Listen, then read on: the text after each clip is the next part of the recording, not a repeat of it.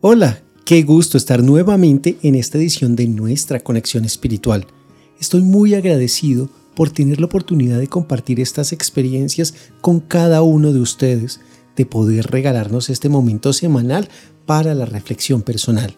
Espero en verdad que disfruten de estos encuentros tanto como yo. Hemos recibido comentarios muy bonitos y valiosos y no se imaginan cuánto nos llenan de alegría y de ganas de seguir desarrollando esta iniciativa de comunicación. Soy Alejandro Niño Bogoya y les doy la bienvenida a esta nueva edición de nuestro podcast y compartiremos a partir de este momento unos minutos con un tema muy importante, la autocompasión. Comencemos. En el capítulo 7 de nuestra conexión espiritual hablamos de la importancia de la autocompasión como una parte fundamental para evitar la constante comparación con otros.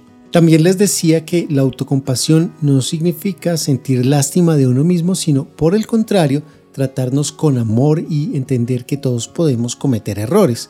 Sin embargo, entendimos que era pertinente tratar en detalle este tema, pues es relevante para nuestra vida espiritual y para este camino de conocimiento y de crecimiento que hemos emprendido juntos.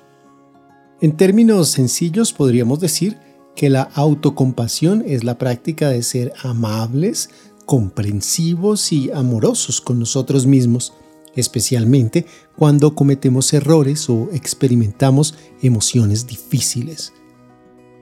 Es importante recordar que como seres humanos somos vulnerables y por tanto Así como tenemos fortalezas que son muy valiosas, también tenemos que convivir con nuestras debilidades y con nuestros errores.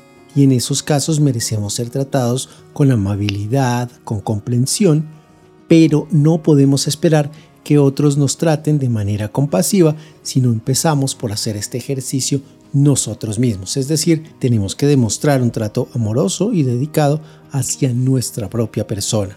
No sé si les ha pasado que después de cometer algún error o pasar por una dificultad empezamos a juzgarnos duramente, a tratarnos con palabras y pensamientos casi que autodestructivos que terminan maltratándonos en lo más profundo de nuestro ser.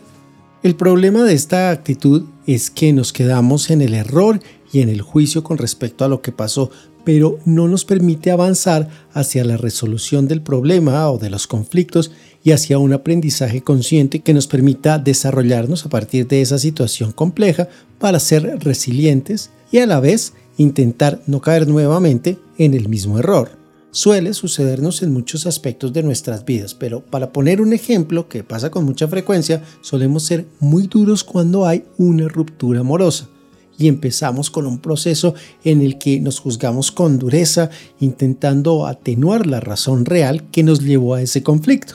Sin embargo, nos quedamos ahí, tristes pero sin hacer nada, como esperando a que todo se solucione mágicamente. Imaginémonos, por ejemplo, que ese problema sentimental está relacionado con asuntos complejos de pareja como una infidelidad o una agresión física y verbal.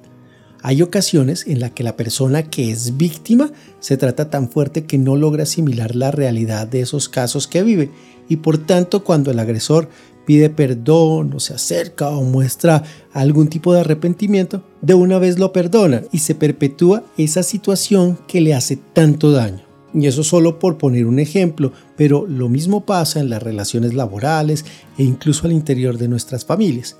Así que en el crecimiento espiritual, la autocompasión debe ser un motor que nos impulse a dar un paso al frente o al costado cuando toca.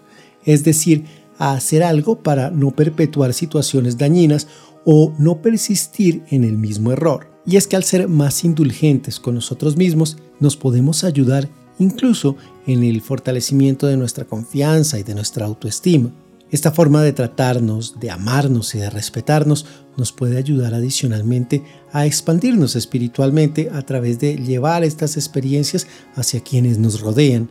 Hay muchas maneras de practicar la autocompasión en primera instancia, ser conscientes de nuestros pensamientos y de nuestros sentimientos y aceptarlos sin juzgar. También es muy importante practicar el perdonarse a uno mismo cuando se cometen errores. Recuerda que la autocompasión es algo que podemos practicar todos los días y puede marcar una diferencia importante en nuestras vidas y en nuestro plano espiritual. Y ahora viene esa parte del podcast en la que les invito a hacer algunas prácticas durante la semana. He tomado como referentes algunos autores especializados en el tema y esto podría ayudarnos a realizar una autocompasión que sea totalmente consciente. Como primera medida, sería importante que podamos tener un tiempo de soledad. Esto te va a permitir encontrarte contigo mismo. Es un tiempo en el que vas a poder concentrarte en ti. Ahora intenta observar la situación de forma externa. Y es que un cambio de perspectiva puede mostrar una nueva mirada ante una situación concreta. Ten en cuenta que todos, como seres humanos, inclusive esas personas que tanto admiras, cometemos errores y equivocaciones.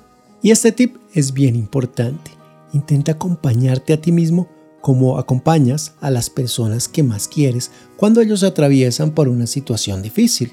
Y finalmente, no confundas la compasión con la dramatización, es decir, que es importante aceptar lo ocurrido y aceptar también cómo nos sentimos, pero sin recrear una y otra vez esa situación en nuestras mentes. Recuerda que en el capítulo anterior de este podcast hablábamos que autocompasión no era estarnos lamentando todo el tiempo. Ahora bien, viene una palabra que es clave, la acción.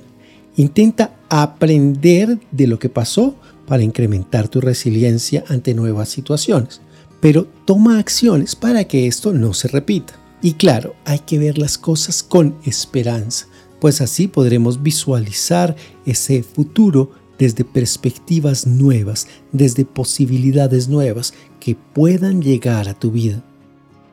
Y muchas gracias por compartir este encuentro semanal de nuestra conexión espiritual. Hasta pronto.